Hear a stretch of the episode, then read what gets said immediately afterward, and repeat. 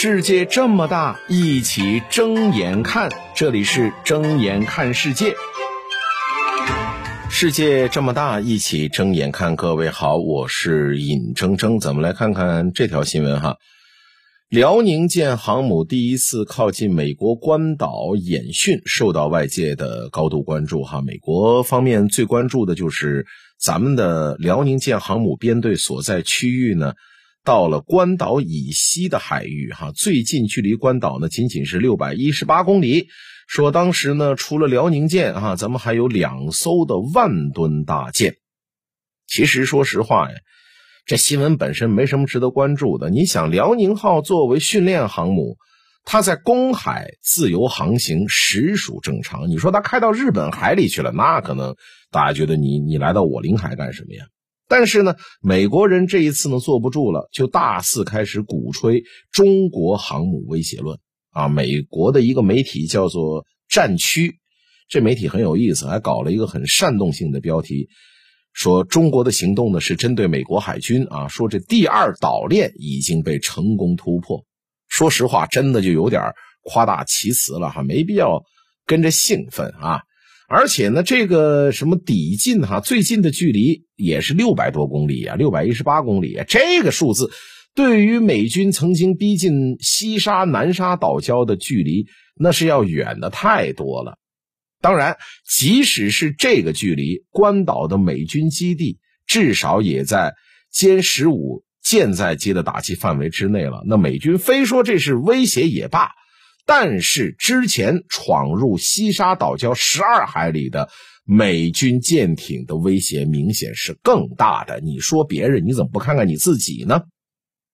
但是这毕竟也是咱们辽宁舰啊，服役十年来第一次形成了以战斗打击群形式在关岛附近游弋啊。对美国来说的话，一时间确实有点不好接受。实际上，美国在我们国家航母编队形成战斗力之前呢，就已经在我们国家的南大门实质上形成了第一、第二岛链啊。过去呢，面对美日韩等国家强大的海军力量，我们国家的海军能够在近海战而胜之，已经是不容易了。那现在我们国家的海上力量的快速崛起。根本目的也不是为了打击关岛的战斗力，而是勤学苦练，培养自己的应对能力。那之所以美国媒体这么去报道呢，就是想说明我们国家的海军力量已经对美国的海外基地造成了威胁。这么一来的话，就方便进一步问这美国国防部要钱嘛。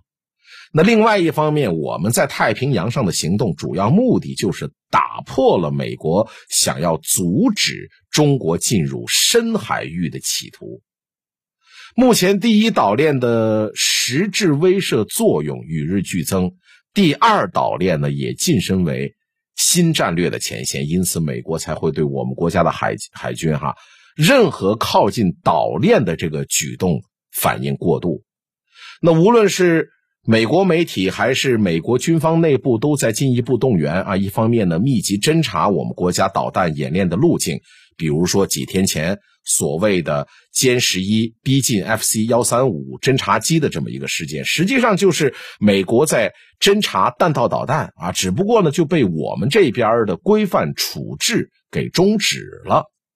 那另外一方面呢，美军在进一步部署所谓的第二岛云，这个前提呢。就是美军能够维持长距离补给线以及岛屿之间的补给通道，一旦他失去了这个补给，那这些岛屿基地可能连一个星期都难以支撑，这就让美国陷入了火烧赤壁一样的尴尬境地。你说不把他们连在一起吧，容易个个击破；连在一起吧，这一把火就一起烧成了灰烬。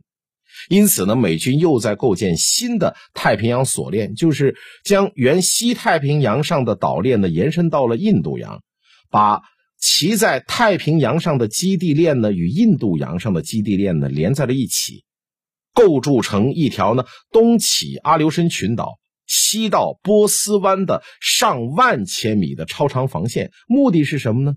就是为了遏制中国走向深海，拥有全球化的海军作战能力。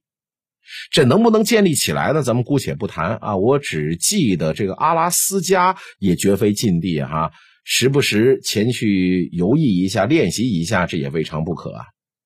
中国从来没有认为所谓的什么第一、第二岛链，以前呢只是我们的远洋航行能力有限，现在呢逐步完善起来了。